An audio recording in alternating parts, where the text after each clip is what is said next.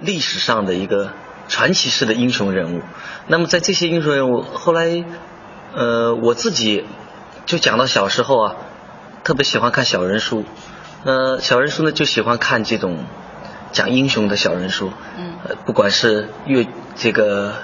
岳家将、杨家将这些故事都特别喜欢。呃，也喜欢木兰的故事是这样。所以其实，在这么长时间以来，木兰这个故事应该说是被演绎了很多很多遍。呃，不管是小小时候看的连环画，或者到后面我们看了电影、电视，还有我们很多的戏曲，啊，都跟木兰有关。特别是到了这个迪士尼的动画片的时候，那个时候应该说是让全世界都知道了木兰的故事。所以我们就一直想把木兰这个故事能够搬上舞蹈的舞台，用舞蹈的方式来演绎木兰的故事。呃，所以我们准备了。之前就准备了有五六年的时间，所以我心里觉得，呃，因为木兰对我来讲是第三部舞剧了，第一部是这个苏武，第二部是闪闪的红星，第三部是木兰。我觉得可能从三部舞剧来讲，呃，离我的本色最远的就是木兰，但是我倾注心血最大的也是木兰。嗯，呃，有一个问题哈，就是说这个舞蹈演员可能在他最黄金的，就是体力上各方面最黄金的时段是在二十岁到三十岁之间，嗯嗯但是人生的阅历到了三十岁以后才慢慢的积淀丰富起来，但是呢体力又下降了，嗯。这可能是不是舞蹈演员面对的一个很尴尬式的挑战？对，其实并不是说舞蹈演员三十岁以后体力就下，其实人三十岁以后 体力都会不如二十岁，所以就是说舞蹈这个舞蹈演员的职业生涯是很短暂的，所以为什么说呃舞蹈演员是用青春去换自己的艺术生命？因为一个人可能他的从二十岁到他三十岁的时候，他的身体肌肉也好，他的骨骼也好，他的韧带也好，是一个最呃。最黄金的这么一个阶段，呃，但是我觉得舞蹈演员就像你说的，那，有时候也很很可悲，因为二十多岁你跳得动的时候呢，很多人不明白他在跳什么，到了三十多岁，渐渐对人生有领悟了，那他刚刚明白他要跳什么的时候，他的肢体又不够他去。表达自己的一种思想，所以舞蹈其实说到最后，它是一个肢体语汇，它是在用你的肢体去表现你的情感和你的思想。所以我觉得我在这一点上面，我觉得我是幸运的，因为，呃，很多舞蹈演员他在离开舞台以后，他要重新去二次这个这个起跑，去寻找自己的呃。或者是寻找自己的艺术生命的一个延续，或者说去重新去找一种生活的方式啊，改行或者怎么样。但是我因为二十多岁的时候，我突然就是想，那个时候就觉得我应该去尝试做一个舞蹈编导，所以我不是像呃很多人他三十岁退下舞台才开始做编导，我自己二十多岁就开始做编导，呃这么多年也积累了不少经验，也做了几次的自己的舞蹈的作品专场，然后我觉得自己也是机遇特别好，就是能够跟张艺谋导演、跟谭盾老师这些大师们。一起合作，在他们的作品里去做编舞，然后自己也参与演出，所以我觉得自己现在呃三十多岁的我哈，我觉得好像刚好是在最幸福的一种时候，因为呃自己的身体素质和机能。还保持的非常好。我每天早上去练芭蕾舞，因为我们这个院子二楼就是芭蕾舞团。呃，在差不多练了有十年的芭蕾舞，因为这个芭蕾舞的训练比中国舞要科学很多，所以芭蕾舞的训练能够让一个人去延长他身体和这个肌肉素质方面的。这个这艺术生命，啊，同时自己在编舞上也慢慢成熟，所以这次的木兰对我来说，我刚才为什么说是我倾注的精力最大的一部？呃，因为木兰是我自己作为舞蹈编导，同时作为主演。呃，我们经常舞蹈界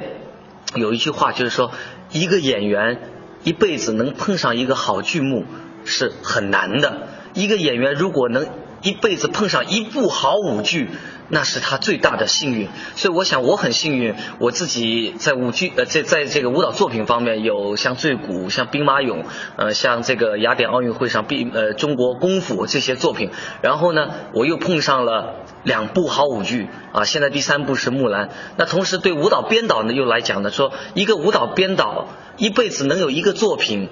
被人记住。是很不容易的。如果他能编一部舞剧，就是他一生的幸运。所以我在想，不管是作为舞蹈演员，还是作为舞蹈编导，我现在都是最幸运的。所以我也享受这份挑战，同时也是这份幸福吧。呃，我们注意到您现在也是经常担任一些很顶级的舞蹈大赛的一些评委哈。嗯。我们作为观众也看到了一些让我们耳目一新、眼前一亮的作品，嗯，还有演员，但是很难让我们就是定格在脑海当中。比方说，一说到您，我们能马上想到您的代表作；像说到王亚斌，想到他的《善舞丹青》，像刘岩的《胭脂扣》。嗯。但是现在的演员好像很难让我们记住。您觉得有没有这个现象？嗯。怎么说呢？首先谢谢 大家啊，呃，记住黄豆豆的舞蹈。第二，我觉得其实呃，应该很客观的来讲，我觉得现在的舞蹈演员他们的技术技巧应该说发展的越来越高，就是呃很多的技术技巧对我们来讲，我们觉得已经超出了舞蹈演员。所能够掌握的技术要很多人很像体操，很多人很像更高难度的一些东西。那所以我觉得技术的提高是一个方面，这看到了我们国家舞蹈教育上面的一一种成绩。但同时，其实我觉得舞蹈最感动人心的是一个舞蹈演员在跳舞时候流露出来的情感和他这个人真正他的心理所具备的一种文化的素养。所以我就说为什么，呃，出一个。优秀的舞蹈演员很难。对于很多人来讲，舞蹈其实并不是手舞足蹈，舞蹈最重要的是心灵的艺术。首先，你心里有内涵，你的舞蹈才会有内容。呃呃，我觉得不管怎么样，现在呃，就像你说的，也当我也做了很多比赛的评委。呃，当然，我首先觉得现在的演员他们的身体素质越来越好，但同时我觉得，嗯。希望这些演员们在提高自己技术能力的同时，在艺术修养上也能够下更多的功夫。呃，我相信我们国家的舞蹈的水准，或者说舞蹈的这个后辈的演员们，应该会是越来越好。我对这个还是。持有一种很乐观的一种态度。您说过要，你刚才说要注重这种文化的这种积累哈。呃，我看过一个采访，这个苏毅说，您平时生活当中是一个特别传统到有点像老年人生活状态的人，喜欢看戏曲频道，喜欢一些很传统的东西。这些对于一个舞蹈演员，特别是现代年轻的舞蹈演员来说，是不是特别注重这方面的积累？嗯，我可能就是我觉得实际上呃。文化也好，艺术素素养的一种积累也好，我觉得它一种是有意识的，一种是无意识的。呃，所谓有意识的，就是说我们都会去特别认真的去。看一本书，或者说看呃一个作者或者一个文文学家一位大师的一个所有的作品或者是一个系列，但是我觉得还有一种是无意识的，就是说它是一种与生俱来的。呃，就像苏玉说，他有时候他觉得跟我生活在一起就是跟一个老人生活在一起，因为我平时呃没有事情的时候。我听我收看那个电视，我看的最多的就是中央十一频道，戏曲频道。因为我自己小时候，我的呃家里人很就是这个呃我妈妈的哥哥，就是我的舅舅，是从事这个地方戏曲工作的，所以我小时候对舞台的概念就来自于中国传统的戏曲。我脑子里呃一回想就是京剧的。锣鼓经就是四季头，然后看到舞台上的就是这个一桌二椅，能够幻化成任何的东西。呃，所以呃，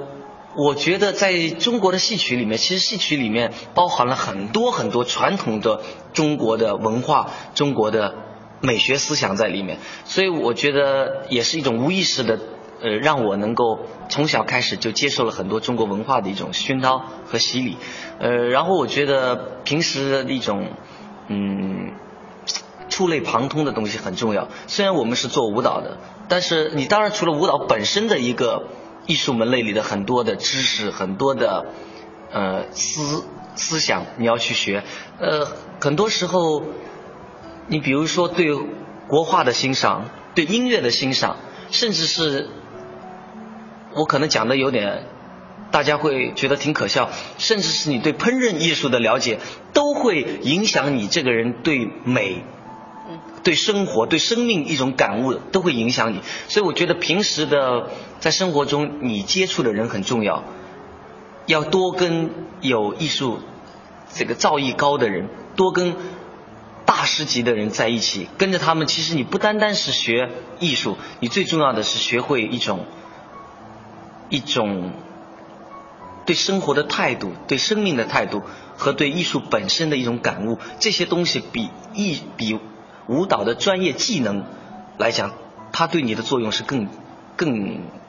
更潜移默化，但是更深刻的。会影响你看世界的眼光。对对对。嗯，我采访过陈爱莲女士，因为她长得也是特别娇小，我就问了她这样一个问题：我说现在这个舞蹈学院招学生啊，这个条件特别苛刻，就是得腿多长，然后那个脑袋得小，呃，的头很小，就是比例特别的苛刻，然后就干这行得是看老天爷赏不赏饭给你吃。然后我说您怎么看？她说那不是在选舞蹈演员，是在选舞蹈模特。呃，她很不屑这个规定，您是怎么看的？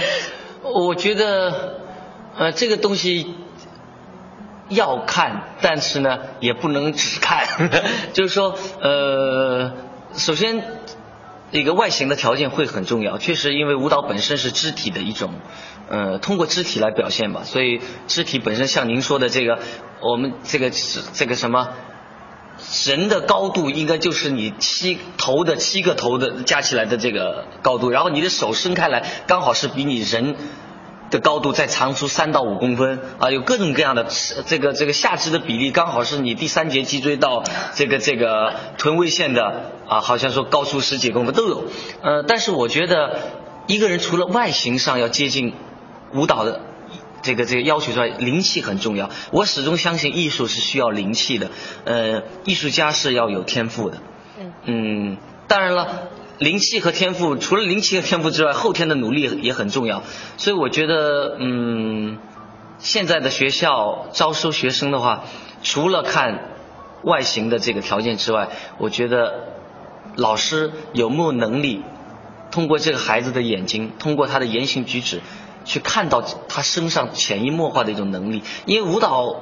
孩子，我们挑选的话，一般就十岁、十一岁开始挑，但是老师要有这个能力，你要看到这个孩子到十七八岁的时候，他大概会是怎么样的一种状态。所以很多时候，我觉得不单单是，嗯，学生、家长去逼着孩子去学跳舞，最重要是这个孩子对舞蹈他有没有激情。我们现在国内的很多的教育就是说。呃，让孩子去跳舞，好像更多的是是不是后面考学时候能够加分呢？啊，或者是怎么样？我觉得这种动机都不是特别单纯。当然，接触舞蹈是好的，但是，呃，一个孩子对舞蹈与生俱来的这种激情、一种领悟力，是需要大人去正面去引导，需要老师用一个很科学的、很有经验的一种态度去挖掘你内在的这种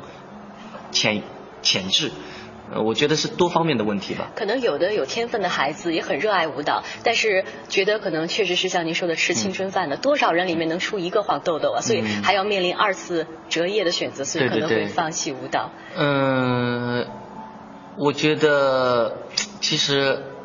很多人放弃舞蹈的时候也是一种，嗯，也没有没有其他的。更好的选择吧，所以我我现在因为我我在团里对演员也是，就是我觉得舞蹈演员每天都过得很认真。嗯。就像我爱人说的，他说豆豆，我认识十几年了，你每天练舞蹈，但每天练来练去就那几个动作。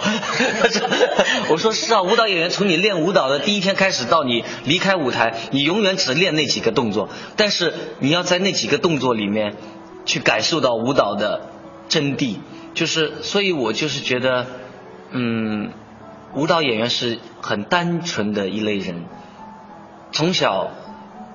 从就是可能很多很多的职业，好像，嗯，很多人真的是因为喜欢他，然后去学。但是我们很多的孩子在学舞蹈的时候，他都不知道，有的人甚至不知道舞蹈是什么。呃，所以我觉得。他慢慢的，我们好像经历了一个：第一，不知道什么是舞蹈；第二，慢慢去感受舞蹈；第三，慢慢去喜欢舞蹈；最后，就说离不开舞蹈，到最后不得不告别舞蹈。好像舞蹈演员一生走的艺术道路就是这么的一种，跟舞蹈之间的一种感情就是这样。所以到最后，呃，离开舞台的时候，很多人。啊，大家看了很揪心，所以越是这样，我就越要告诉自己，我要抓紧现在自己最好的时候，多跳好的作品，多跟世界上好的艺术家合作，嗯，真正的让自己过好每一天，把握好每一天，去演好每一次演出。这样其实还有一部分演员之所以离开舞台，因为我看过一个报道，说这个中国舞蹈演员受伤的情况其实是非常严重的。呃，有的时候我们过分的追求技巧，然后呢，所以导致他们在很好的年华必须得离开这个舞台，这是不是也是一个尴尬的一个处境？哎，你对舞蹈很了解。没有。呃，是这样，就是我们像我们九号在演木兰，但是昨就是今天他们告诉我，昨天晚上我们那个群舞排练的时候，有一个比较重要的一个演员，他就是练。技巧演出的时候，因为一直疲劳作战，然后他就受伤了，所以就是我们现在可能临时还要有替补队要去练，要去顶上他的位置。所以我想，舞蹈演员的受伤很很家常便饭。你像我们，就是对我们来讲，好像你别说是扭伤还是什么脱臼，就是骨折、骨裂这种都是很正常的一些运动，呃运运动的这种。呃，伤痛吧，但是我们一般来讲就是，除非你打石膏了，那不打石膏的话，你还得还得跳，而且你还得笑着，你还得笑着把一段舞蹈跳完，就是呃，所以有时候也感觉确实很不容易。我们现在因为很多的孩子跳舞现在都是独生子女，嗯，然后我们在我们团里面，呃，很多都是外地来的孩子。然后我们所有的人，呃，节假日别人休息的话，我们肯定不能休息。节假日要保证有文艺活动，有有艺术演出，呃，所以我们每年特别过春节那段时间，一般就是到正月十五之后，可以给大家轮流的回家去看看父母亲，然后再回来。所以我就觉得，呃，当然有时候我也会觉得我们团里的演员好像最近演出量太大了，他们很累啊，然后做的可能说。没有百分之百的那种都那么到位，但是有时候一想又好像批评他们又于心不忍，我就觉得大家都很不容易，因为现在，嗯，社会上的各方面的也很怎么说呢，呃，诱惑也很多，这些孩子可能他们除了舞蹈之外，他们也有其他可能是更好的选择，所以我觉得不管怎么样，嗯，还有这么多人热爱舞蹈，还在从事这个，啊，美丽的、精彩的，但也是残酷的艺术职业，我觉得我还是。很感谢团里这么多的演员吧。嗯，再回到您的这个呃《木兰》这个作品上来哈，嗯呃，其实我们采访过，就是以前像这个国家京剧院的院长，或者是呃其他一些传统剧目的负责人，他们现在的就是让这个传统剧目走出国外，选择这样一种方式，就是我们去表演西方的剧目，用东方的手段去表演，那这样的话可能让西方的观众更好的去接受。嗯，那这次我觉得我们好像是反其道而行，用呃。来讲述一个中国的故事，嗯，那以后会不会说，为了让西方观众更好接受我们，我们也去用东方手段讲西方故事？嗯，我觉得很难说，嗯，因为确实像呃之前几年就是是呃中国的戏曲，像你说的，不管是《王子复仇记》，甚至是《麦克白》啊之类的，大大家都会用一种中国的表演的体系来做西方的故事。呃，甚至是我们比如说大家比较熟悉黑泽明大师的这个《罗生门》，其实也是呃莎士比亚的剧本。呃，我觉得这种尝试是非常好的。那么从木兰这个戏来讲，对我们来讲，其实我们考虑的不是说用哪一种形式去讲木兰的故事，我们其实考虑的更多的就是觉得，呃，我们想选择一个最能够代表中国人精神的。一个故事或者一个人物，那么所以在很多的呃这个这个传这个怎么说呢呃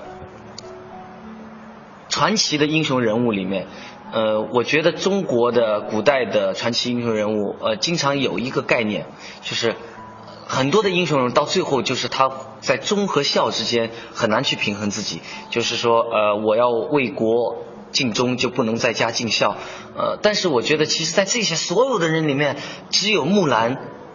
她是很特别的。她是一个忠孝两全的一个传奇的英雄。她替父去从军，其实既是一种孝孩子对家长的孝，同时也是作为一呃一一个人对国家的去。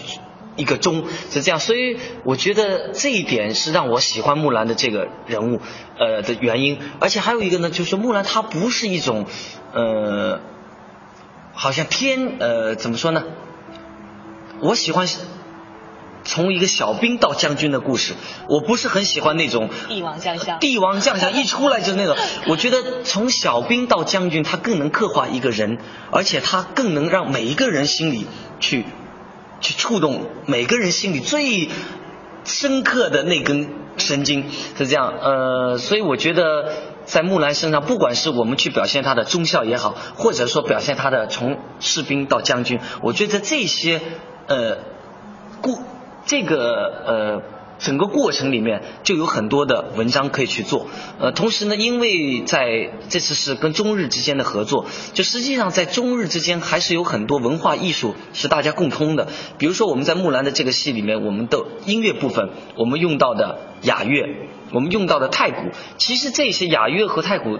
它的根都在中国，在中国的呃，我们的这个这个唐朝。我们雅乐，我们的太鼓，呃，被边上所有的国家，像呃日本那个时候可能是叫扶桑啊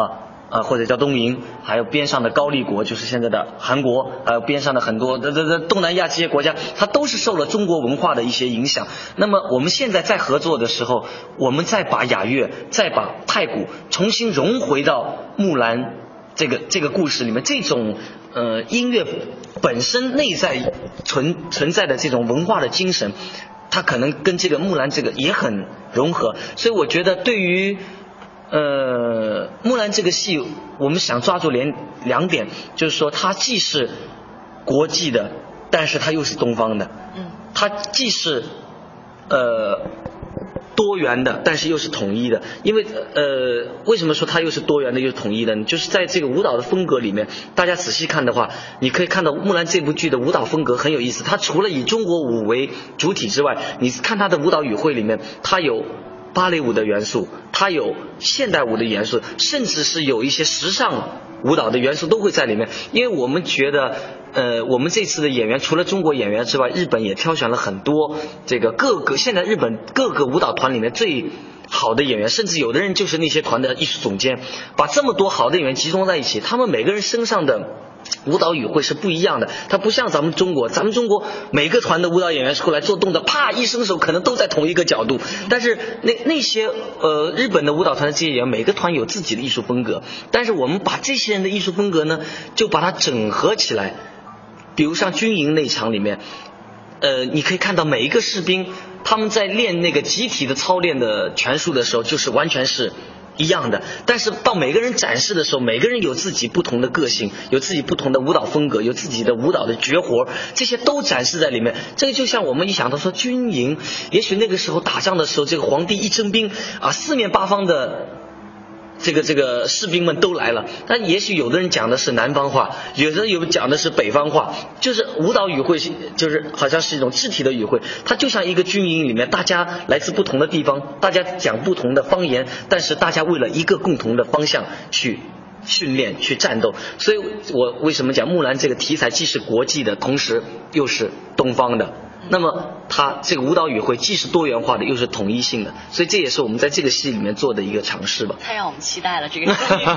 嗯，罗老师为什么不办一个舞蹈学校之类的？嗯，现在没想，因为我最近几年就是好像特别自己也喜喜欢现在的状态，就是不断的跟很多好的艺术家，跟世界上不同的艺术家合作，不管是做舞蹈，还是做舞蹈电影，还是做歌剧，还是做实景演出。我觉得，其实我现在好像还是一在一个。我说自己在一个海绵状态，就是我我我希我希望学习，我希望去吸收全世界不同的艺术家们，跟他们一起合作，在合作的过程里面去吸收他们好的东西，同时让自己能够有更多学习的机会。呃，所以我觉得现在可能，呃，对于我来讲，呃，我想首先要静下心，因为我觉得作为一个艺术家来讲，嗯，重要的并不是说你一年。或者说你同时能做多少事儿，更重要的是，你能不能静下心去做好一件事。所以我觉得我现在最应该做的事情就是静下心，把舞蹈编好，把舞蹈跳好。嗯，当然你像做学校或者干嘛的话，嗯，我觉得我不敢想象我去做学校，因为我是一个很 很认真的人，就是，而且我始终觉得学舞蹈需要天赋。学舞蹈需要不单单是老师的努力，同时也是孩子的努力，是家长的努力，是社会各界共同的一个努力，才会出现好的舞蹈作品，好的舞蹈人才。所以我觉得，也许我现在好好的去，先把舞编好，把舞跳好，也是让自己掌握更多的知识。到哪一天，我觉得，我觉得有时间、有精力、有缘分的话，我才会去想，是不是应该去带学生吧。